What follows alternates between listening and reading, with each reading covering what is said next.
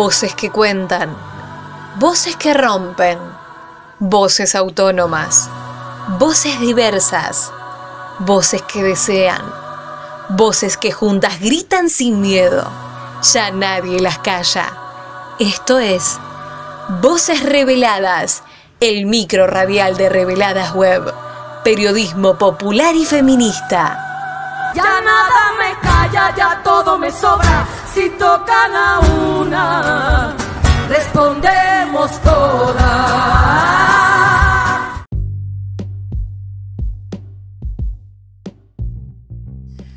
¿Cuáles son las historias que importan? ¿Qué historias llegan a los medios de comunicación y a las producciones audiovisuales? La posibilidad de que cada quien pueda expresar el género autopercibido y vivir la sexualidad de la manera en que lo sienta, sin prejuicios ni discriminación, es aún una deuda pendiente, en pos de garantizar derechos y permitir a todos ser y existir de las formas más dignas posibles. La creación de narraciones que visibilicen historias que nunca fueron contadas, que nunca se dieron a conocer, es fundamental para la construcción histórica de una memoria colectiva, para las luchas presentes y futuras.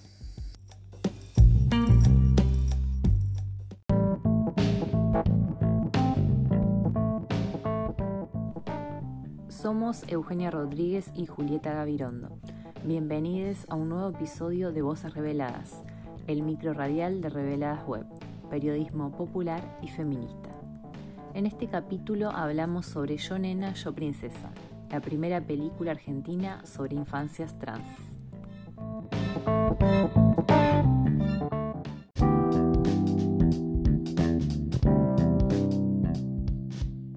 Días atrás comenzó, en la Universidad de La Matanza, el rodaje de Yo Nena, Yo Princesa, bajo la dirección de Federico Palazzo y el protagónico de Leonora Wexler. Podría ser una película más, pero está basada en el libro homónimo de Gabriela Mancilla, la madre de Luana, la primera niña trans del país en recibir su DNI con el cambio de género en 2013. El material narra la lucha de esta mujer por escuchar a su hija, entender lo que estaba pasando, así como los obstáculos que debió enfrentar para que reconozcan sus derechos, atravesado también en el medio por el abandono del padre de Luana y la búsqueda para llevar alimento diario a la casa. Junto a Wexler, en los papeles principales actúan Juan Palomino, Isabela Gómez Catalán y Valentino Vena, hijo de Paula Morales y Fabián Vena, que también trabajan en el film. El elenco se completa con Valentina Bassi, Lidia Catalano, Héctor Vidonde y Paula Barrientos, entre otros. Declarada de interés cultural por el Ministerio Cultural de la Nación, tiene su estreno previsto para septiembre de 2021.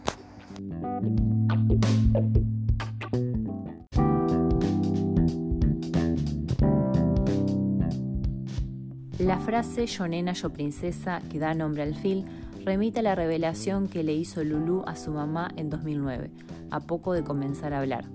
Luana sufría mucho cuando la querían hacer entrar en el estereotipo de varón al tener que vestirse, peinarse o jugar de una determinada forma, al punto de sufrir padecimientos físicos como la caída de pelo.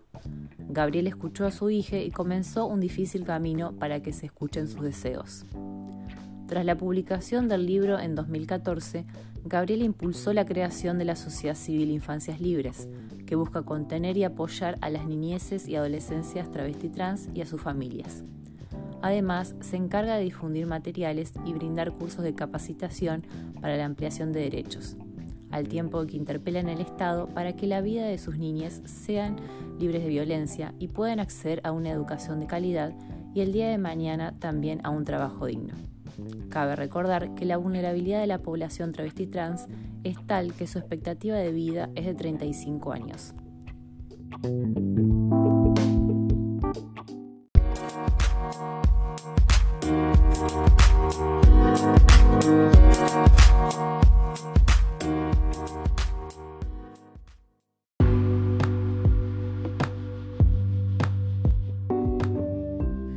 Protagonista de esta película es la infancia travesti trans que está reflejada en la historia de Lulu, pero que tiene detrás la lucha de toda la comunidad, que hoy le permite ocupar lugares negados históricamente. Dijo ante la prensa Gabriela Mancilla y aseguró que la película sentará un precedente a nivel mundial, en tanto Lulu será interpretada por otra niña trans. La actriz es Isabela Gómez Catalán, otra niña transgénero que también forma parte con su familia de la organización Infancias Libres. Además, Lulu tendrá una participación ya que le encanta la actuación.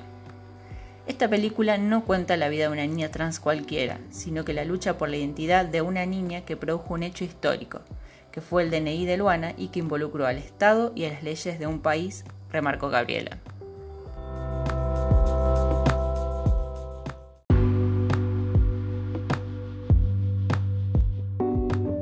Infancias Libres hizo en 2019 el primer relevamiento sobre las experiencias de 100 familias con adolescentes o niñas trans. Y hay un 80% de profesionales de la salud y 65% de escuelas o docentes que no saben cómo acompañar estas infancias. El bullying y el acoso se hacen presentes en las escuelas y eso lleva a que muchos decidan abandonar la escolaridad.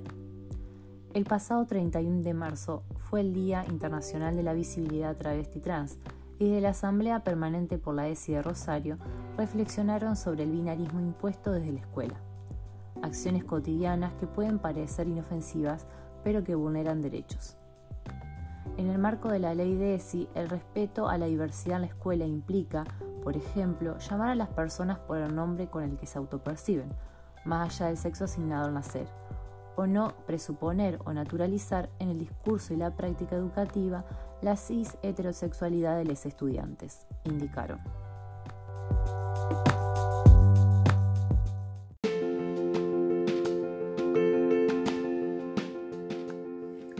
Esta película cuenta, más allá de la historia particular de Luana, la historia de lucha por el derecho a la identidad como un derecho humano básico, la lucha de las activistas que hicieron posible esa conquista, la de las vidas siempre invisibilizadas y criminalizadas, la de construcción de las familias y las responsabilidades del Estado y de la sociedad toda.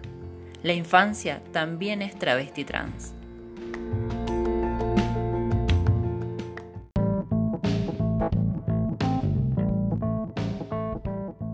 Gracias por escucharnos en un nuevo micro radial de Voces Reveladas. Les invitamos a seguir nuestras producciones en reveladas.com.ar. También nos pueden encontrar en redes sociales como arroba reveladas web. Fuimos parte del equipo de Reveladas Web, periodismo popular y feminista. Muchas gracias por acompañarnos.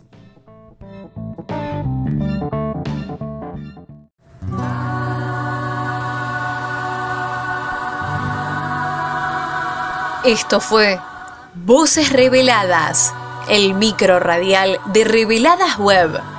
Nos volvemos a encontrar con más periodismo feminista y popular.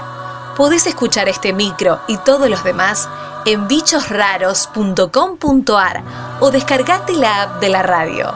También los encontrás en reveladas.com.ar y en nuestro canal de Spotify. Y sus centros la tierra al sororo rugir del amor.